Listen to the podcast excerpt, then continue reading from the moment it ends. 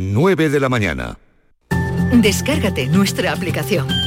Quédate en Canal Sur Radio, la radio de Andalucía.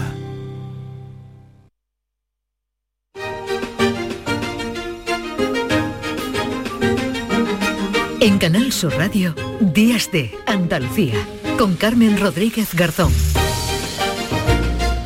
¿Qué tal? Muy buenos días. Seguimos en Días de Andalucía. Les acompañamos hasta las 11 en esta mañana de sábado 4 de febrero con algo menos de frío que estos días anteriores, pero aún estamos en invierno y es lo normal que haga frío, aunque este pasado viernes 3 de febrero celebrábamos San Blas y ese refranero tan sabio que tenemos nos dice que el día de San Blas, la cigüeña verás.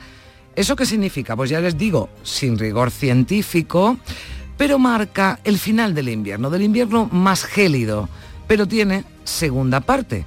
Si las cigüeñas no vieres, año de nieves. Es decir, si el invierno continúa siendo frío, no se podrán ver cigüeñas en el cielo. El refrán se ha quedado obsoleto. ¿Por qué? Pues por el cambio climático que sufrimos cada vez más acentuado. Y ya estas aves están empezando a permanecer todo el año en nuestro país. Los estadounidenses tienen su marmota, nosotros las cigüeñas.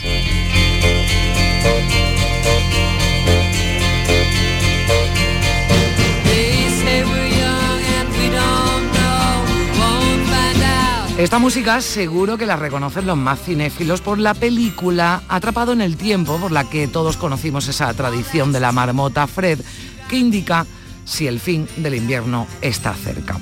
De cine, pero no de cine americano, vamos a hablar con Marta Velasco, que es la presidenta de la Academia de Cine de Andalucía, que es la que organiza los premios Carmen del Cine Andaluz que se entregan esta noche en Almería a las 10 de la noche. Una gala que podrán ver en directo en Canal Sur Televisión, una gala que presentan Salva Reiner en la encuesta, que están además entre los muchos nominados en esta segunda edición de los premios Carmen que entrega el premio de honor este año a María Galeana.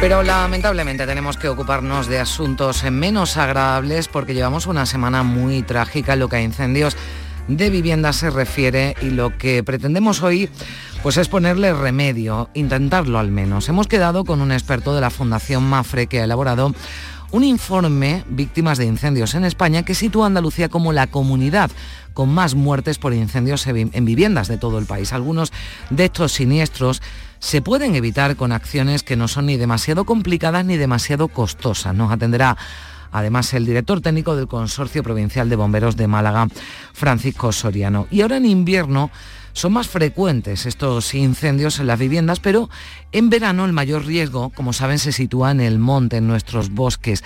Hoy queremos, aunque estemos en febrero, conocer qué trabajos de prevención, que son fundamentales, se realizan en esta época del año, precisamente para evitar o al menos aminorar las consecuencias de los incendios forestales que lamentablemente van en aumento.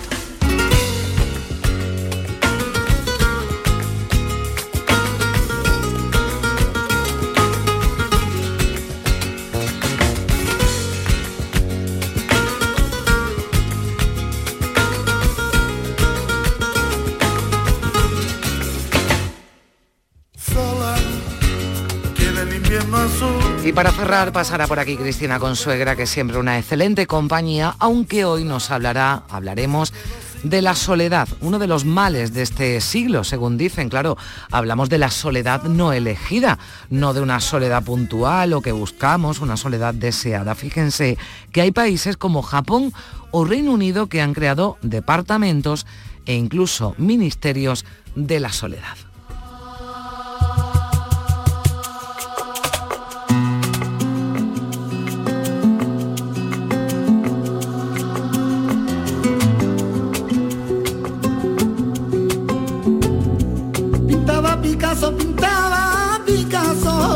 Seguiremos hablando aquí en Días de Andalucía de la relación de Picasso con la música, un nuevo capítulo que nos traerá nuestro querido José Manuel Gil de Galvez.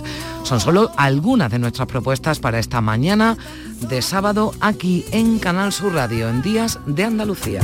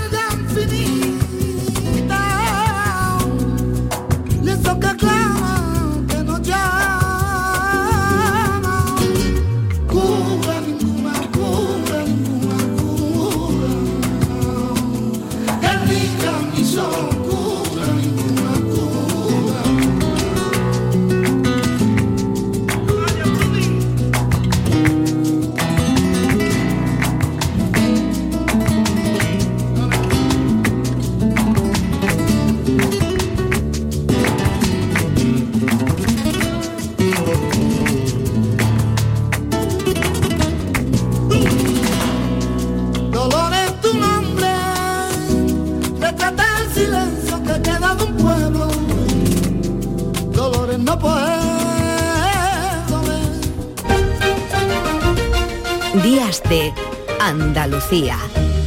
Cari, contigo todas las lunas son lunas de miel. Pero qué luna ni qué luna, José Mari. Si son las 8 de la mañana. Con el cupón diario de San Valentín de la 11, todas las lunas serán lunas de miel porque podrás ganar 500.000 euros. Y si entras antes del 14 de febrero en cuponespecial.es, podrás conseguir tarjeta regalo para viajar y disfrutar. Cupón diario de San Valentín de la 11. Ay. Bases depositadas ante notario. A todos los que jugáis a la 11, bien jugado. Juega responsablemente y solo si eres mayor de edad. La vida es como un libro y cada capítulo es una nueva oportunidad de empezar de cero y vivir algo que nunca hubieras imaginado. Sea cual sea tu próximo capítulo, lo importante es que lo hagas realidad. Porque dentro de una vida hay muchas vidas y en Cofidis llevamos 30 años ayudándote a vivirlas todas. Entra en cofidis.es y cuenta con nosotros.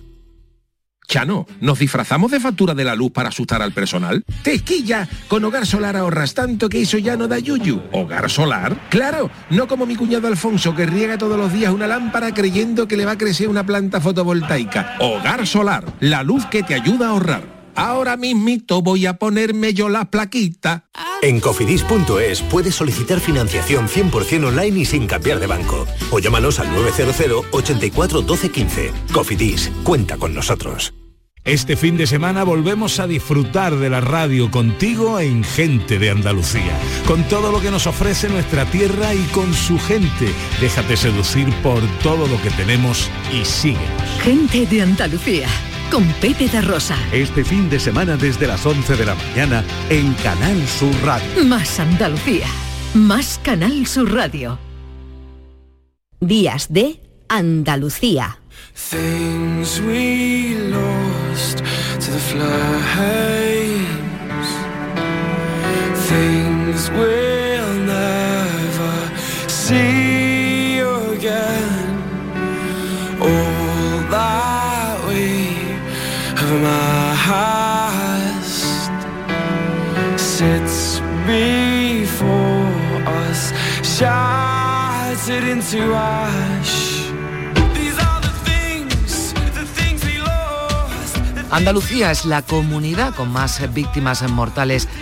por incendios. Llevamos una semana bastante trágica en Andalucía y es un tema que nos interesa y que ya anunciábamos al principio que íbamos a abordar aquí en Días de Andalucía en esta mañana de sábado. Vamos a saludar eh, Antonio García Infazón, que es experto de la Fundación eh, MAFRE, que junto a la Asociación Profesional de Técnicos de Bomberos, pues eh, ha, emitido un informe en el que ofrece esos datos, pero también establece una serie de recomendaciones para prevenir los incendios en viviendas. Antonio, ¿qué tal? Muy buenos días. Hola, muy buenos días.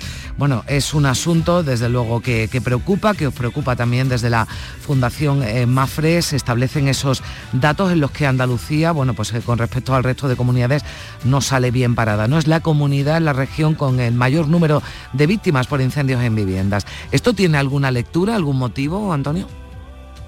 Bueno, en unos casos son muchas veces las propias circunstancias en otros casos, pues bueno, pues, pues que se ha dado así. Lamentablemente Andalucía, además en el año, en el 2021, eh, multiplicó casi por dos el número de fallecidos por incendio en el hogar. ¿A qué se puede deber esto? Pues unas veces es achacable a unas causas, unas a otras. Lo que intentamos desde Fundación Mafre, desde la Asociación Profesional de Técnicos de Bomberos, es analizar todas y cada una de esas causas, hmm. ver los motivos y ponerle remedio los mayores de, 64 años, ¿no? Acumulan más de la mitad de las, eh, de las muertes, ¿no? Esto evidentemente da que, pensar y, bueno, pues eh, nos debe poner en alerta donde hay que, hay que poner ¿no? el, foco y las actuaciones y las ayudas. La verdad es que los mayores es el, sector más vulnerable de nuestra población, junto también con los, con los niños, con los pequeños. Pero bueno, en las circunstancias de los mayores, pues también eh, la, falta de muchas veces de movilidad, la sensibilidad distinta e incluso en, en algunos casos, sobre todo, la soledad, no poder reaccionar tampoco ante un incendio, pues eh, son los factores que, que se achacan sobre todo sobre ese impacto que tiene sobre las personas mayores. Mm. Eh, los sitios ¿no? de la vivienda, el, salón, ¿no? Es donde se originan el mayor número de, incendios. Esto tiene que ver también eh, mucho en el, en, el, origen, ¿no? También de, de donde se produce ese fuego, braseros, ¿no? Sobre todo dispositivos para, para entrar en calor, porque estamos además en la, en la época ¿no? y en la etapa de mayor riesgo. Pues en muchos casos rescatamos a lo mejor dispositivos de dispositivos calefactores que los teníamos guardados durante toda la durante todo el verano los ponemos en marcha muchas veces en algunos casos son obsoletos en los cursos también con personas mayores pues suelen ser acompañarles también aparatos que tienen pues bastante edad y que no están en, en condiciones para funcionar correctamente. Son un cúmulo muchas veces de, de factores todos son mm, prevenibles perfectamente, pero bueno, hay que hay que darse cuenta de lo que de lo que puede originar un incendio, que puede ir desde la primera causa, que son los los aparatos eh, que, provocan calor, con los que nos calentamos, pero también un simple cigarrillo, un descuido, pues todo eso puede hmm. originar un, grave incendio en el hogar. Bueno, sí parece que se ha reducido, ¿no? Que era algo muy común, ¿no? Esos incendios que se producían en colchones, ¿no? En camas, alguien que se quedaba dormido con un cigarrillo, ¿no? Parece que eso ya se ha reducido, pero no quiere decir que se, que se haya acabado. Pero a mí me llama la atención también un dato que... Eh, eh, que destacáis en este informe, y es que el peor índice de fallecidos eh, se da en los municipios de menos de mil habitantes, eh, frente, o sea, un 6,2 fallecidos por millón, frente a un 3,8 en las ciudades con más de 500.000 habitantes. Esto entiendo que tiene que ver con el servicio de prevención de incendios, ¿no? De, los municipios, la, tardanza, ¿no? A lo mejor de, esos servicios. Muchas veces también puede estar vinculado a entornos rurales, a viviendas que no están en mejores condiciones, creo que muchas veces por el, por el tipo de edificación y también obviamente por, por la distancia que pudiera haber entre los diferentes servicios de bomberos y el, el lugar donde, donde se origina el incendio.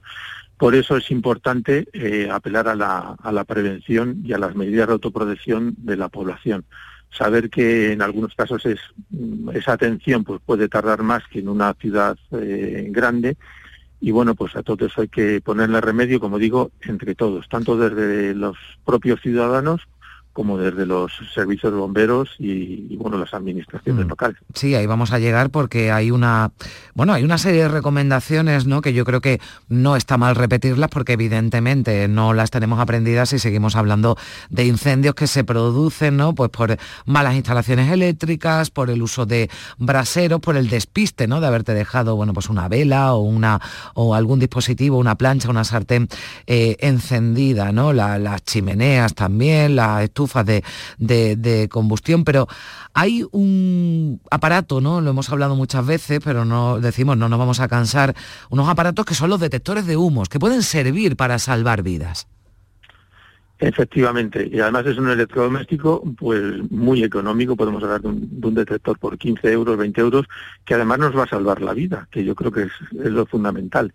Y ante un incendio, por ejemplo, los que se dan en, por la noche, da lo mismo tus capacidades, que seas mayor o menor, que seas alto o bajo, si estás durmiendo, defenderte ante el envenenamiento de, por la emisión de gases, pues es muy, es casi imposible. Entonces, para todo ello y sobre todo, insistimos en las personas mayores. Si tenemos una persona mayor que la conocemos, unos padres, unos tíos, y sabemos que pueden estar en esas circunstancias y que viven solos, pues no dudemos en, instalarles, en regalarles un, detector de humos que a fin de cuentas lo podemos eh, adquirir en obviamente tendrían que estar certificados y homologados mm. pero lo podemos adquirir en cualquier gran almacén o cualquier ferretería de nuestro barrio y no lo dudemos, no lo dudemos porque nos va a salvar la vida. Mm. Eso como usuarios, pero también las administraciones podrían hacer algo, ¿no? Lo entiendo para, eh, no sé, destinar fondos que pudieran eh, modernizar o climatizar, ¿no? Viviendas y que pudieran, eh, bueno, pues que precisamente, ¿no? mantener ese objetivo de que las viviendas estuvieran en mejor condiciones y se evitara, ¿no? o se redujera el riesgo de incendios. Efectivamente, no nos cansamos incluso de, Fundación Mafre en estas recomendaciones de mantener unas instalaciones eh, adecuadas, eh, que nuestros dispositivos eléctricos y electrónicos que tenemos en casa eh, sean reparados siempre por, por reparadores profesionales, la instalación mantenida por profesionales, porque al final, como decíamos, es un cúmulo de factores que cualquiera que falle en esta cadena pues podría, podría provocar este, este incendio y esta tragedia al final. Pues le agradezco mucho a Antonio García Infazón, experto de la Fundación eh, MAFRE, que junto a la Asociación Profesional de Técnicos de, Bomberos, bueno, pues ha puesto en marcha ese informe, esas recomendaciones para prevenir los incendios en vivienda. Muchísimas gracias por estar con nosotros. Un saludo. Muchas gracias a ustedes.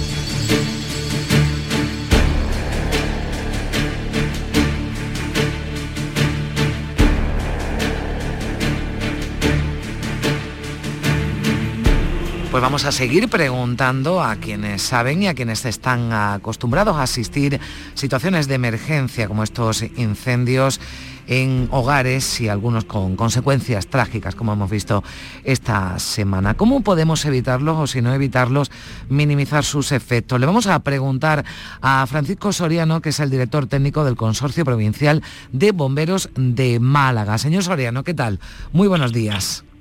Muy buenos días a todos. Sí, estamos, digamos, en la época de, más riesgo, ¿no? Por el frío, por el uso de, braseros y otros dispositivos de calor que ya lo hemos visto pueden desencadenar eh, fatales siniestros. Lo recomendable, entiendo, ¿no? Y en primer lugar, por empezar con algo, es evitar, ¿no? Esos aparatos de calor con resistencia, porque entiendo que son los de más riesgo, ¿no?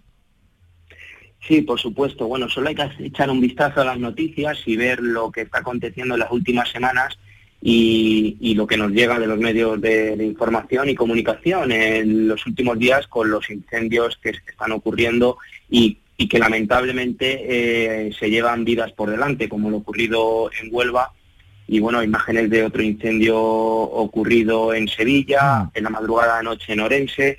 Es una época que sí, que, hay que tener especial precaución para evitar que el incendio se produzca. Lo, lo principal es evitar que ese incendio se produzca. Hmm. Y luego, pues si se produce, pues tener una serie de, pautas como ciudadanos para evitar eh, ponernos en un mayor riesgo. ¿Qué podemos hacer para evitar, que es la pregunta que me hacías, que estos incendios hmm. se produzcan? Pues en esta época, en la que lógicamente en la época de frío se utilizan aparatos y dispositivos para generar calor en las viviendas, bien sean radiadores, bien sean estufas de aire, eh, estufas de combustión de gases licuados, pues que esos aparatos están en perfecto estado y de funcionamiento. Eh, la causa ahora mismo más probable que se está dando en estos incendios que estamos viendo en viviendas es eh, derivada de, fallos eléctricos. Lo podemos mm. escuchar en las noticias. ¿Por qué se producen esos fallos eléctricos? Pues estos aparatos de calor, que tienen una alta potencia y un alto consumo, pues o bien presentan algún fallo o se conectan en regletas que sobrecargamos y esa sobrecarga de regletas y de enchufes, esto es el primer consejo que quiero dar en este sentido, eh, provoca un calentamiento, sino un cortocircuito.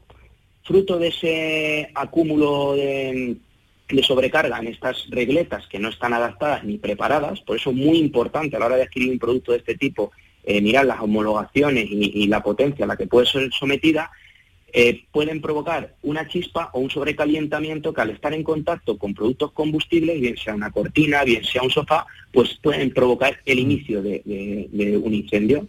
Primer consejo, mucho cuidado con la sobrecarga en enchufes. O sea, en una, eh, regleta, en una regleta que tengamos, eh, no sé, pues, imagino, ¿no? En una casa en la que tengamos, bueno, pues un enchufe y tengamos que enchufar eh, varias cosas, ¿no? Pero no, no, no tengamos en las paredes enchufes a mano. Hay un límite de, bueno, si alguien tiene, pues no sé, la, la, la, televisión, un ordenador, una lámpara, una estufa, ahí ya estaríamos hablando de una sobrecarga de esa regleta. Eh, efectivamente. Y estos aparatos de calor, especialmente estos radiadores de aceite, que, pues, requieren de una potencia importante, lo conveniente y la recomendación que nosotros damos es que se enchufen en solitario en el enchufe de pared. Ese eh, es el consejo que trasladamos para evitar ese sobrecalentamiento y eh, provocar un cortocircuito. Bueno, pues ahí, ahí queda ese consejo, sobre todo lo que tiene que ver con la regleta, porque quizás son cosas a las que no prestamos atención. Además es muy habitual, ¿no? Que tengamos regletas en casa donde tenemos, bueno, pues enchufado cargadores de móviles, en fin, muchos aparatos que en ese momento además no están funcionando, pero tenemos ahí, y yo ahí me incluyo, ¿no? Y creo que nos incluimos todos y los oyentes que, no, que nos están escuchando, pues mucho cuidado, sobre todo con esos aparatos que requieren, ¿no? Que requieren, que tienen mucho consumo, que compartan, ¿no? En, eh, en esa regleta ¿no? con, otro, con otros aparatos, eso directamente a la, a la pared. Se están encontrando casos también, eh, señor Soriano, de eh, viviendas en las que, bueno, pues por el precio ¿no? tan alto de, la luz se está volviendo quizás a dispositivos de, calor, ¿no? Donde, bueno, pues se utiliza eh, leña o carbón que puedan, que puedan también ¿no? contribuir a que se produzca un incendio. Efectivamente, lo que nos hemos dado cuenta en estos últimos años, sobre todo desde la crisis económica y que ya arrastramos varios, varios, mm, varios años, y el aumento del precio del gasóleo, que las calefacciones o calderas pues se conectan menos en, viviendas unifamiliares, eh, fundamentalmente, o incluso en, viviendas de pisos, y que la gente recurre a aparatos más localizados de calor, eh, o bien sea una estufa de butano, pues que controlan el tiempo y demás para calentar puntualmente una estancia o calentarse puntualmente, o incluso en zonas más rurales nos hemos encontrado la vuelta a las chimeneas y a, calentarnos con, lógicamente con, con el fuego. ¿Qué está provocando esto? Que estos aparatos, que estos aparatos que se están utilizando ahora, que han salido ahora de los trasteros o estas chimeneas que mm. llevaban años y años sin ser utilizadas, pues no presentan el perfecto estado. En el caso de, los aparatos de combustión, de estufas de butano o propano, ¿qué pasa? Pues que eh, si tiene una, una mala combustión, y es aquí otro de los accidentes que está ocurriendo por la mala combustión de estos aparatos. Están produciendo muertes porque al no combustionar adecuadamente liberan monóxido de carbono, que es un gas muy peligroso provocado de una combustión incompleta. Es decir, cuando la llama eh, tiene un color amarillento, no un color azulado, que es lo que tiene que tener desde la base, ese aparato puede presentar una combustión incompleta y puede estar generando monóxido de carbono, que es un, un, gas que no se percibe ni al olfato eh, mm. y lógicamente ni a la vista. Eso por un lado. Y por el lado de las chimeneas, de eh, pues eh, utilizar chimeneas que no han tenido una inspección en los tiros de chimenea que han acumulado el hollín, que es un producto que se adhiere a la, a la, fruto de la combustión, del humo y demás, a las paredes de la, de lo que son los tiros de chimenea, que es inflamable, pues puede provocar hmm. un sobrecalentamiento que ese hollín, eh, pues de alguna manera se inflame y dentro de la chimenea provoque un pequeño fuego, que ese calentamiento rompa la chimenea y en contacto con una cubierta, una viga de madera, eh, pues puede provocar hmm. incendios y esto está siendo más común de lo, de lo que eh, se puedan imaginar y estamos teniendo actuaciones en zonas rurales por este tipo de incendios. Eh, vale, una vez eh, hecho el, análisis ¿no? e, e intentar eh, con esas recomendaciones que, se produzcan menos incendios, una vez que se produce, si no se puede evitar el incendio, no está, más, no está de más ¿no? Que, que recordemos cómo debemos actuar.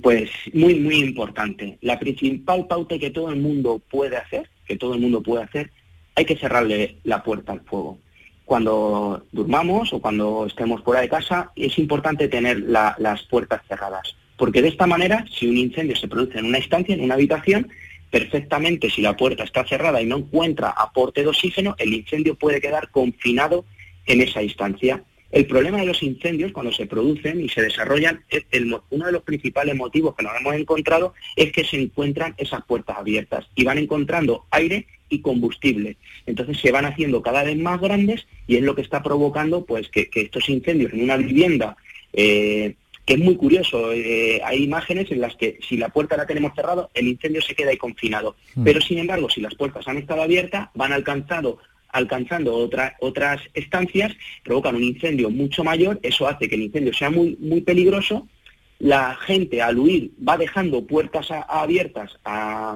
atrás y eso hace que el incendio se vaya desarrollando, lo que provoca inundaciones de los tiros de escalera que pueden poner en peligro a otros vecinos que cuando se da la alerta quieren salir y, eso es un problema. Entonces, ¿qué mm. hay que hacer? Cuando se declare un incendio en tu, en tu vivienda, en tu bloque de edificios, tener muy claro, si tenemos clara, muy clara la ruta de escape y no hay humo, escapar. Lógicamente, si el incendio está por encima de nuestro piso y tenemos tiempo para escapar porque el, el tiro de escalera eh, no está inundado, nunca hay que utilizar ascensores, evacuamos. Si abrimos la puerta de salida al tiro de escalera y vemos que está inundada de humo, nos adentramos de nuevo en la casa cerramos bien la puerta y nos vamos a la, zona más alejada del incendio y por una ventana, con esa estancia cerrada, si podemos poner toallas en los bajos de, las puertas mejor, mm. pedimos auxilio y mostramos nuestra localización.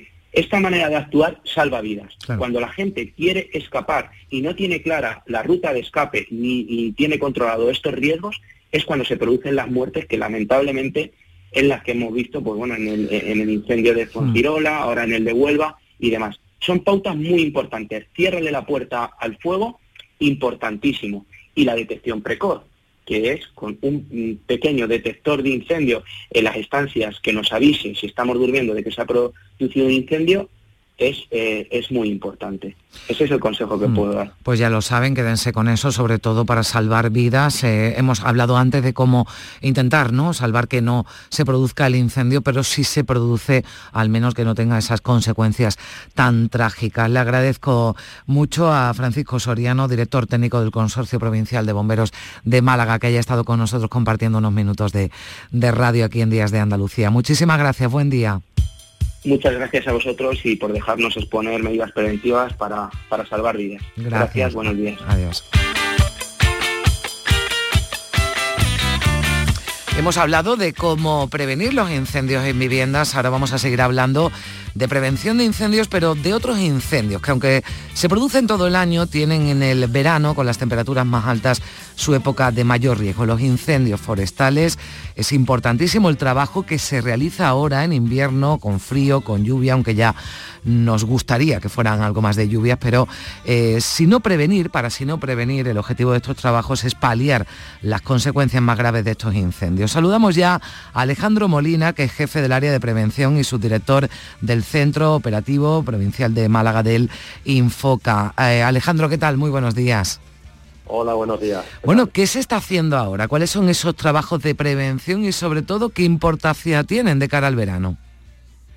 Bueno, pues en el dispositivo Infoca, que tiene efectivo durante, durante todo el, año, en invierno, durante el, bajo, la época de bajo riesgo de incendios forestales, pues básicamente nos dedicamos a hacer trabajos de, prevención de incendios, tratamiento selvícola en, los montes públicos, pues reduciendo carga de combustible, en, áreas cortafuegos, líneas cortafuegos y, y fajas auxiliares en caminos. Hmm. Además también eh, hacemos limpieza mecanizada con, maquinaria pesada, con bulldozer en, en, todos los montes públicos que son esas líneas, eh, esas grandes líneas desprovistas de vegetación que, se ven desde lejos en, en las cuerdas de nuestras sierras. Claro, cuando se está trabajando allí, por si alguien lo está viendo, ¿no? Que pase cerca de, un monte, esos eh, tratamientos selvícolas que son desbroces, ¿no? Podas en zonas tan sensibles. Por ejemplo, eh, veíamos unas imágenes esta, esta semana que publicáis en vuestra cuenta de,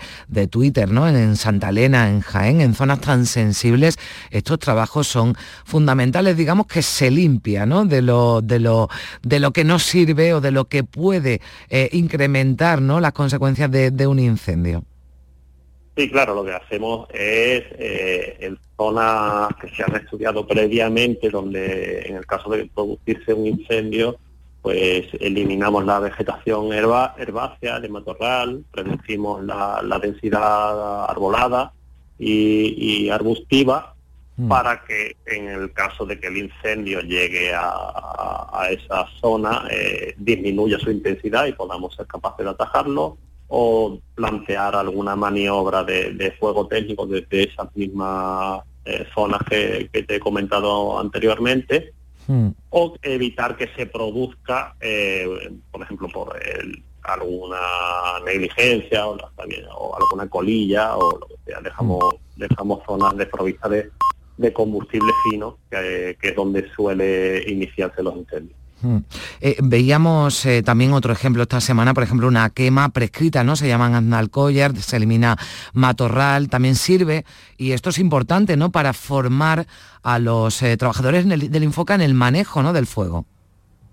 Pues sí, efectivamente. el Infoca tiene un programa de, quemas prescritas que consiste en, emplear fuego técnico, fuego amigo, en zonas determinadas y dentro de una ventana de actuación. Eh, ¿Qué significa esto? Pues miramos eh, condiciones meteorológicas que sean favorables, que no dañe el arbolado, que no dañe la, microfauna o la edafofauna que, hay en el suelo y lo que se hace es eliminar el, combustible fino y de, que está que está en el suelo que es el que ayuda a propagar los incendios. Hmm. Además, pues nos sirve como formación para, para la época de alto riesgo, cuando tenemos los grandes incendios que aunque todo el mundo quiera quiera ver medios aéreos, medios pesados de extinción, pero cuando tenemos un gran incendio con comportamiento extremo, mm, la única forma de, atajarlo es mediante el empleo de fuego técnico. Y esto nos sirve además de para eliminar combustible, para entrenar a, nuestro personal. Hmm. Eh, es importante ya para terminar, Alejandro, fijarse en cómo se comporta el invierno, también cómo vendrá la primavera, si hay lluvias, las temperaturas, para hacernos una idea. Yo entiendo que hay que fijarse ¿no? en, todo, en todas las estaciones para hacernos una idea de cómo vendrá el verano, ¿no? después del, del verano tan, tan horrible ¿no? que tuvimos en materia de incendios el verano pasado, el verano del año pasado. Sí, claro, la, la meteorología es la, que nos condiciona a, la meteorología que tenemos ahora en, la época de bajo riesgo, medio riesgo, nos va a condicionar eh, el comportamiento de los incendios durante, durante la época más desfavorable, durante el periodo estival. Hmm. Eh, cuanto más llueva mejor, ¿no? Entiendo, cuanto más llueva durante el invierno y la primavera mejor, ¿no? Para, para, digo, mejor para que no haya incendios en verano.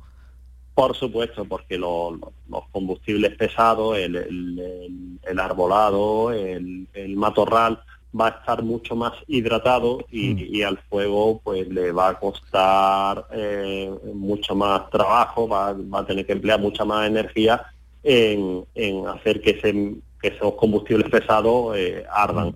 Eh, hay una creencia que, dice que si llueve mucho sale mucho paso y es mm. más fácil que se inicie el incendio pero es verdad que cuando para que el incendio adquiera estas condiciones extremas de, energía, si el combustible pesado lo tenemos bien hidratado gracias a la lluvia, mm. es más difícil que se produzca. Bueno, pues ahí queríamos destacar también ese trabajo importantísimo de prevención que se hace en estos meses, que aunque hay algún incendio, que como los que se han producido esta semana, estamos hablando de siniestros menores y no como los que eh, llegan desgraciadamente en verano. Esperemos que tengamos un próximo verano tranquilo. Muchísimas gracias Alejandro Molina, jefe del área de prevención y subdirector del Centro Operativo Provincial de Málaga del Infoca. Gracias por estar con nosotros. Un saludo. Muchísimas gracias a vosotros. Un saludo.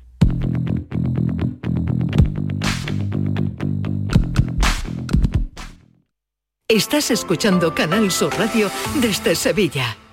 Los Guerrilleros, tapicería y colchonería en Utrera, a precios de fábrica. Colchón de matrimonio de 27 centímetros de grosor, lechos independientes, refuerzo en zona lumbar, cara de verano e invierno, valorado en 689 euros, ahora 299 euros. Sí, sí, has escuchado bien, 299 euros. Y por un euro más televisor LED de 32 pulgadas de regalo. Estamos en Utrera, carretera Carmona número 15 en Utrera, Sevilla. Entregas en 48 horas.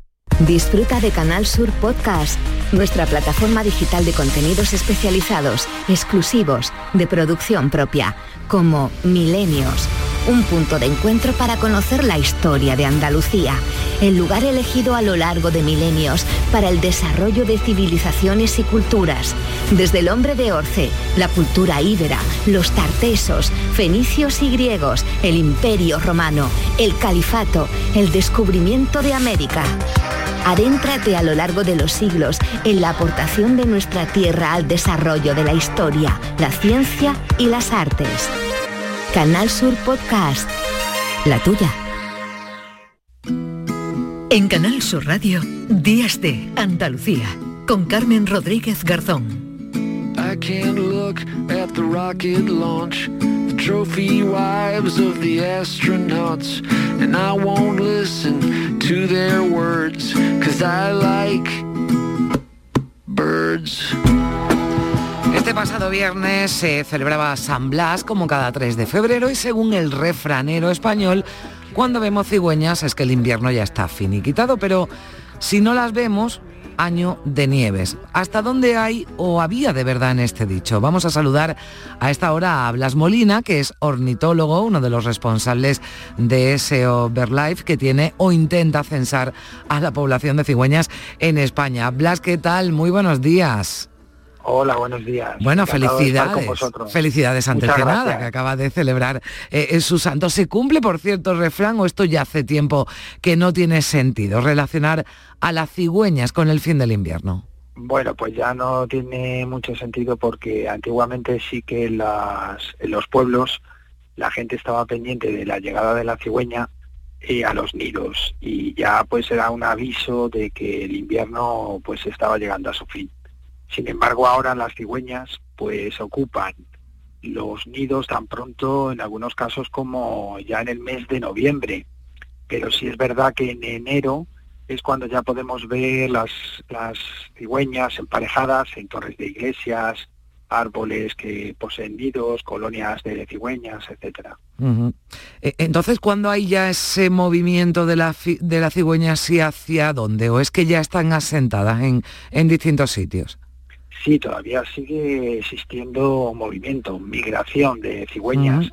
Eh, una vez que acaba la cría, pues a finales, desde mediados de junio en adelante, sobre todo los jóvenes, los que han nacido en el año y que han nacido en años anteriores, siguen realizando la migración, migración hacia las zonas de invernada que se encuentran en África, al sur del Sáhara, en la zona conocida como el Sahel. Entonces todavía es- ese- esas aves siguen migrando y todos los años en el estrecho de Gibraltar se hacen censos eh, a su paso por esta zona tan, tan reducida que utilizan como un vehículo, un pasillo para, para transportarse al continente que está muy enfrente y llegar a las zonas de invernada, pero todos los años se, cuentan unos miles de cigüeñas pasando. Lo que sí es verdad es que los ejemplares adultos eh, realizan o movimientos más cortos o muchos de, lo- de las parejas que crían eh, pues eh, se asientan en invierno en zonas más al sur, en torno a las marimas de Guadalquivir, eh, zonas de regadío y basureros de, de las grandes ciudades. Las que sí vienen a pasar el invierno a nuestro territorio, pues es como la como pasa con el turismo, que pues los, eh, las cigüeñas de Alemania, de Francia, de Bélgica, de Suiza, todas estas vienen a pasar el invierno aquí y para ello utilizan preferentemente pues zonas de arrozales, zonas de basureros, donde encuentran gran cantidad de alimento para pasar esta, esta época. ¿Cuántas cigüeñas hay? No sé si este dato eh, se puede tener. ¿Cuántas cigüeñas hay en España, digamos, en una eh, población más o menos estable? Sí, pues mira, el, el último censo que se hizo fue en 2004. Se hace cada 10 años, pero en el 2014 que nos tocaba no lo pudimos hacer. Entonces, eh, con un cálculo de tendencia que, que tenía, con un índice, gracias a un índice que se ha calculado con, con las salidas al campo que hacen los voluntarios en primavera, pues hicimos una estima y pasamos de ese censo en el que se contaron 33.000 parejas a alrededor de 44.000. Y Estamos eh, pendientes de hacer un nuevo censo que sería para el 2024-2025 y pensamos que, bueno, sigue creciendo tal vez la población de cigüeña, pero no tanto como cabía de esperar. Y es, es más, en algunos sitios empieza a, a registrarse eh, la desaparición de colonias, sobre todo en torno a los basureros, que algunos los estaban cerrando, Mm. y en torno a zonas de cultivo de regadío. Eh, regadío como arrozales, que también pues han dejado de, de tener este tipo de uso, ha desaparecido este tipo de cultivo y paralelamente han desaparecido las colonias de cigüeña que se asentaban en los alrededores. Mm. Y también paralelo a lo que está ocurriendo con las aves ligadas a, a la agricultura, pues también está teniendo un efecto sobre las cigüeñas. El- la agricultura intensiva con el uso masivo de productos químicos está haciendo que, bueno, que en el campo haya poca comida y las cigüeñas que, que estaban muy ligadas a la actividad del hombre, alimentándose de saltamontes, de ratones, de ratas, topillos, etcétera, pues ahora en estos lugares que se convierten en sitios inhóspitos y poco adecuados para muchas aves, también eh, comienza a notarse la desaparición de, de la cigüeña blanca.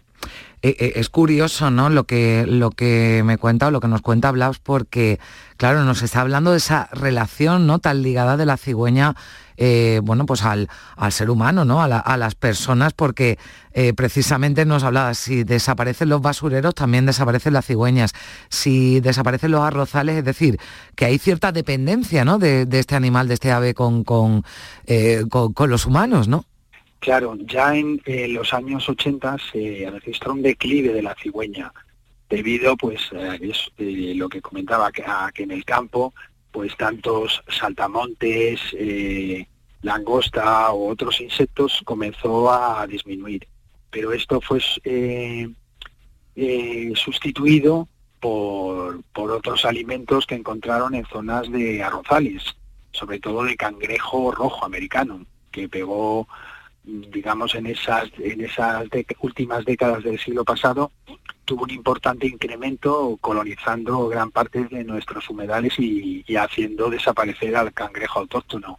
Este recurso lo supo explotar las- tanto la cigüeña como otras especies de aves acuáticas como las garzas y esto hizo que la cigüeña pues tuviera un incremento importante.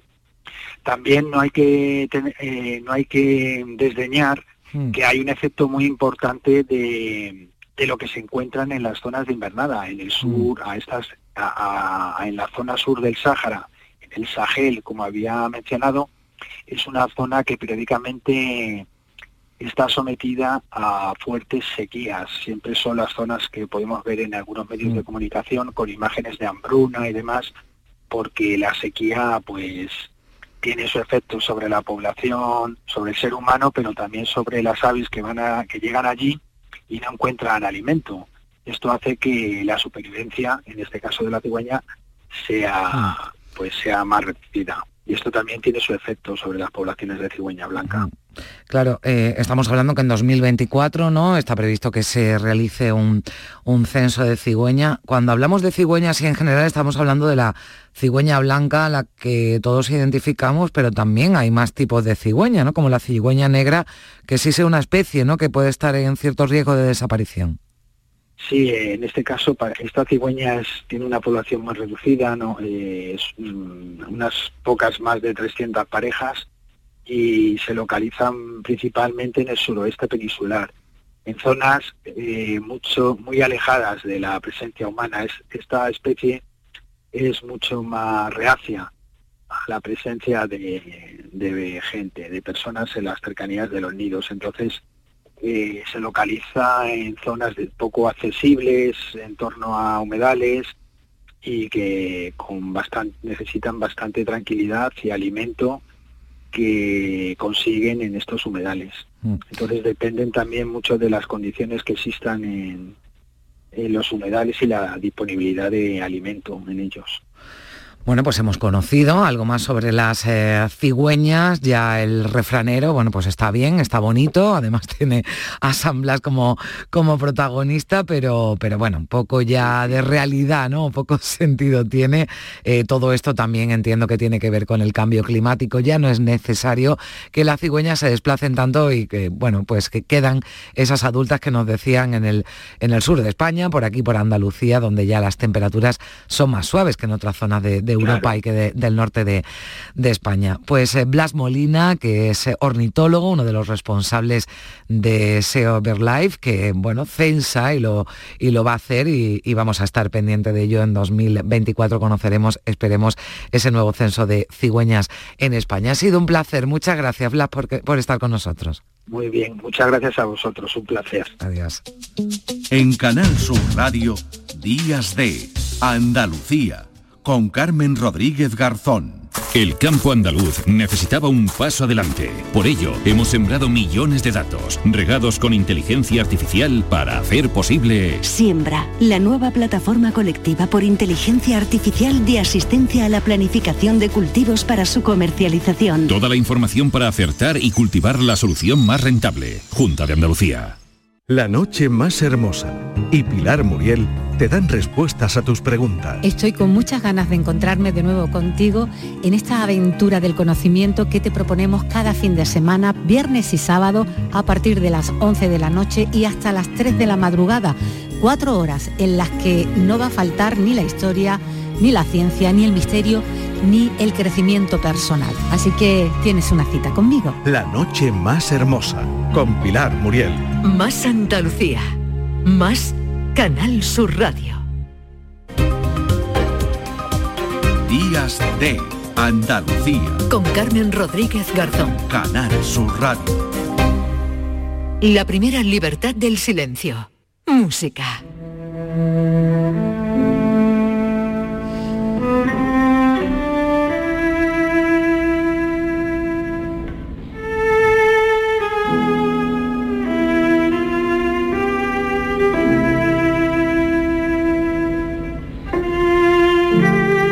José Manuel Gil de Galvez, ¿qué tal? Muy buenos días. Buenos días, Carmen. ¿Qué tal? ¿Cómo va la mañana del sábado? ¿Bien? Pues mira, aquí he estado con un zapi que nos hemos tomado unas tortas locas con un café. Anda, anda, tortas locas, yo quiero probarlas, ¿eh? Esas las tengo yo pendiente, así que ya no sé, pues me las mandáis o ya voy yo para allá o venís para acá y me, la, y me las traéis. Algo muy malagueño, las tortas locas como nuestro protagonista, porque tenemos, eh, bueno, pues segundo o tercer capítulo ya, ¿no? Casi de Picasso, porque llevamos varias semanas con este año Picasso que decíamos que nos iba a dar para mucho, ¿verdad, eh, José Manuel? Porque aunque en un principio, bueno, Picasso y la música, oye, pues no sé, pues sí, sí que hay más relación de la que, de la que se pensaba inicialmente y sobre todo nos está sirviendo, ¿verdad?, su vida para recorrer, bueno, pues ciertas, ciertas obras y ciertos autores, ¿no?, musicales. Exacto, claro. Estuvimos En, Málaga, La Coruña, ¿no?, en la infancia de Picasso eh, y, hoy nos vamos a Barcelona.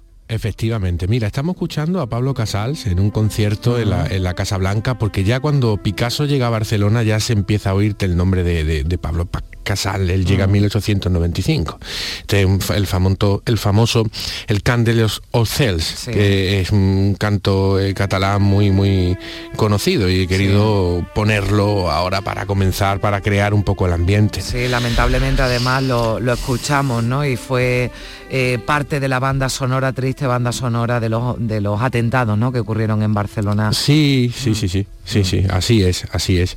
Pues mira, Picasso llega en el año 1895 a Barcelona, eh, procedente de La Coruña, y allí se queda hasta el año 1904, eh, de una manera permanente, aunque hace algún viaje, va por primera vez a París, retorna un poco a Madrid un tiempo, y luego Barcelona también es un sitio donde una vez se instala en París, es un sitio donde vuelve continuamente durante muchos años, principalmente a visitar a su madre y a su hermana Lola. Es una, además, Barcelona fue una ciudad que siempre pues, marcó evidentemente a Picasso como vamos a ver ahora en el plano musical también.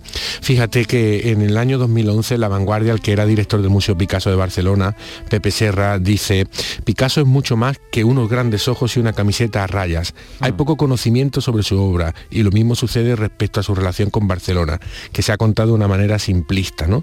Él, eh, habla en esa entrevista pues que muchos turistas llegan a ver el Museo Picasso, ¿de acuerdo? Mm. Eh, impresionados por, por el el, tiempo que Picasso estuvo en Barcelona, porque ese museo fue decisión del propio artista el ubicarlo allí, pero que bueno que la, la- la ciudad no conocía bien eh, eh, al artista o no se le había dado el sitio que el artista merecía en aquella ciudad. De hecho, por ejemplo, te cuento una anécdota, no- nos vamos atrás en el tiempo, en 1936 eh, se organizó una exposición de Picasso, intervinieron Miró, Dalí, haciendo una cuña de radio para publicitarla, artistas como el poeta francés Paul Edouard, Sabarté, Breton, Cervós, o sea, fue una, digamos que él tenía grandes amigos catalanes y le organizaron una exposición en el año 36 y fue en una sala privada y salta, un- llama un poco la atención que no fuera una institución pública, ¿no? Y además también consta, porque lo dice Silvia Domene, que, que es la jefa del archivo del Centro de Documentación Picasso, que le denegaron una subvención, ¿no? Entonces, esta- estas cosas también hay que contarlas. Bueno, ¿vale? claro, Porque- pero bueno, estamos hablando del año 36 también, ¿eh? O sea, yo Sí, creo que también sí, el sí. contexto histórico es importante, ¿no? Quizás. Sí, sí, sí. Pero bueno, esa era un poquito la relación de, de- de- de Picasso, eh, un- amado por sus amigos de Sí. Barcelona, pero que no acaba de, de- de- de- de calar a nivel institucional en la ciudad, ¿no? Bueno, pues mira, eh, Se eh, le veía vamos- como un extranjero, ¿no? Eh, ¿no? vete, vete- vete a saber, no tiene que ser fácil. Bueno, cuando llega en el año 95 entra en La Joya, la Escuela de Arte, ¿vale? La Escuela de Arte de Barcelona, eh, es preciosa, eh, donde, bueno, estudió Picasso y estudió Gaudí, porque es que su padre era profesor y pidió traslado de La Coruña justamente a esa escuela de arte, ¿vale? Entonces todo, todo va enganchando, ¿no? Si te parece, si te parece, en este tiempo ya comienza a sonar evidentísimamente de una manera mu- muy contundente, compositores como Albeni, como Granados. He seleccionado la danza andaluza de Granados, tocado por el propio Granados en una grabación de 1913.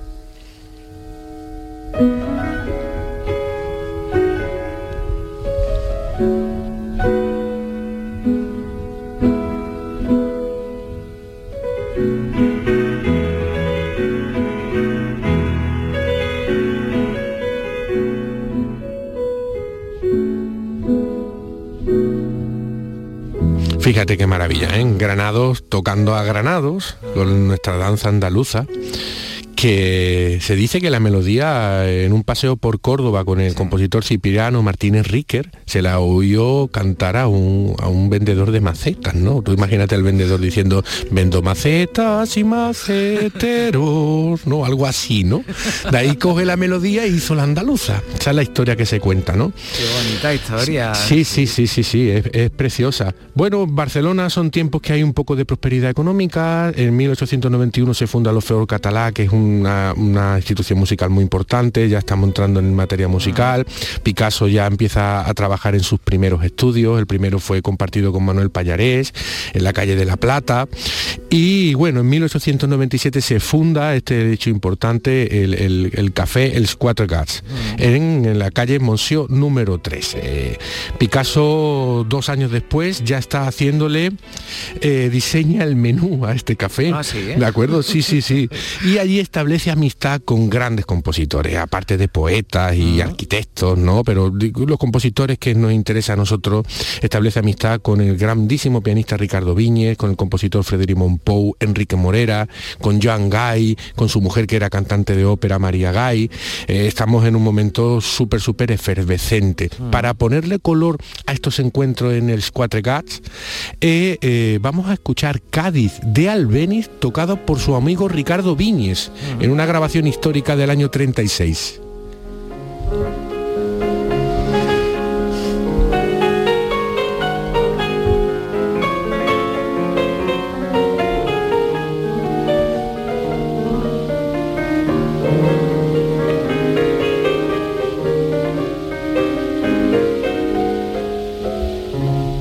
Fíjate, el café, en este café se daban conciertos de clásica donde todo el mundo guardaba el silencio. Era un sitio de cultura, de cultura y de vanguardia. Y era Eh, el bueno, ambiente en el que se es- movía eh, Picasso, ¿no? Exacto, allí además este, tocó también Albeni, tocaba Granado, el propio Ricardo Viñe, todos los amigos de, de- de- de Picasso, era, era un sitio que era precioso. Allí también conoció a, a- a poetas franceses y españoles como Becker, Lotter, Lotti, Musset, o sea, estamos en un momento efervescente de la cultura de vanguardia.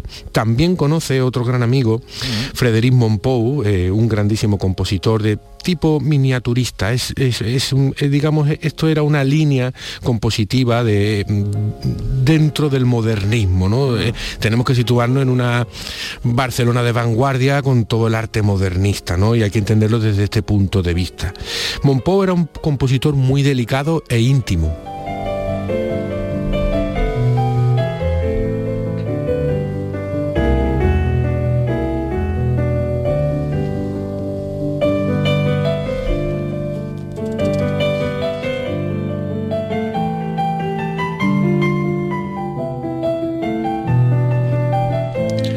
Fíjate el color del- del- de la música de, de la Barcelona de Picasso, ¿eh? Qué, qué- qué bonito. Qué ¿eh? bonito suena, ¿eh? Lo que estamos escuchando hoy, me gusta mucho. Sí, sí, sí. Esto es el paisaje sonoro de- de- del Picasso de finales del siglo XIX en Barcelona. Bueno, Sí, otro nos lleva además a imaginarnos, ¿no? A ese Picasso allí en Barcelona con ese grupo, ¿no? Tan interesante. Claro, de amigos. todas estas composiciones eran de sus colegas, de, claro. de- de beber sus cafés, sus vinos y sus juergas también, por qué no decirlo, obviamente, ¿no?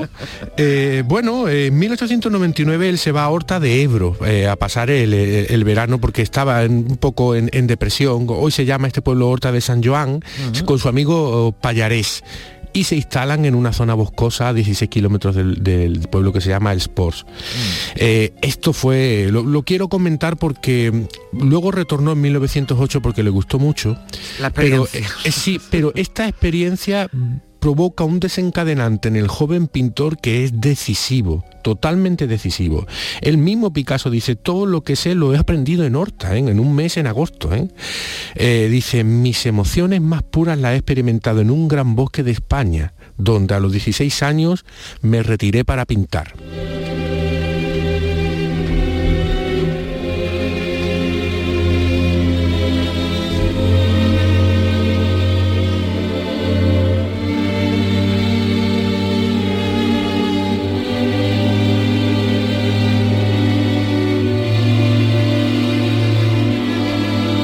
Que escuchamos, José Manuel? Pues, pues mira, esto es de su amigo Enrique Morera, se llama Melangía. Melangía es algo así como significa como no- nostalgia, Ah, tristeza. me sonaba melancolía, ¿no? Pues sí, algo parecido. No es, no es exactamente lo mismo, ¿no? Te, te lo digo porque lo hemos interpretado mucho, esta versión que hoy es nuestra de la Sí. Orquesta Concierto Málaga.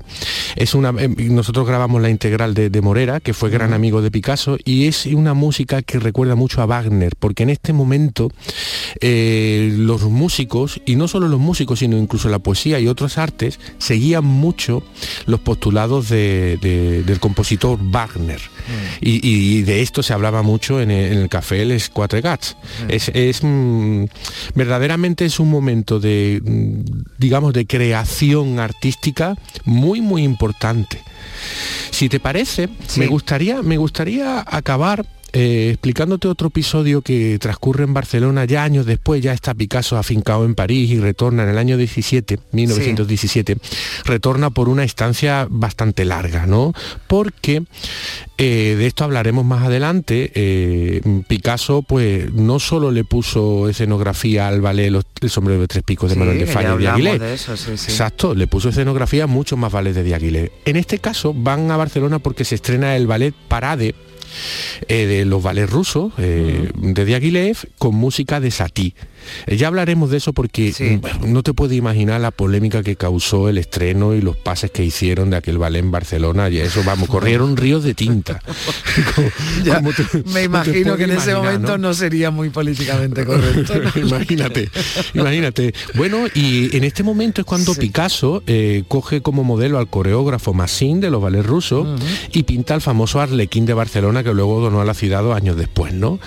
y, y aquí en este año es cuando falla ya sube con, con la partitura del sombrero de tres picos a interpretarla a piano para Diaghilev, Massin y Falla. Perdón, y, y Picasso.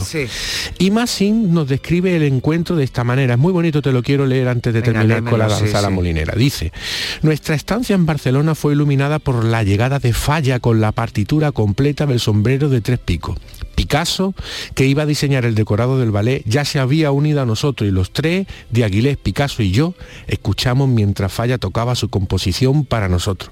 Picasso, inspirado por el estilo musical del siglo XVIII español, inmediatamente comenzó sus bocetos para los trajes y el decorado dieciochesco.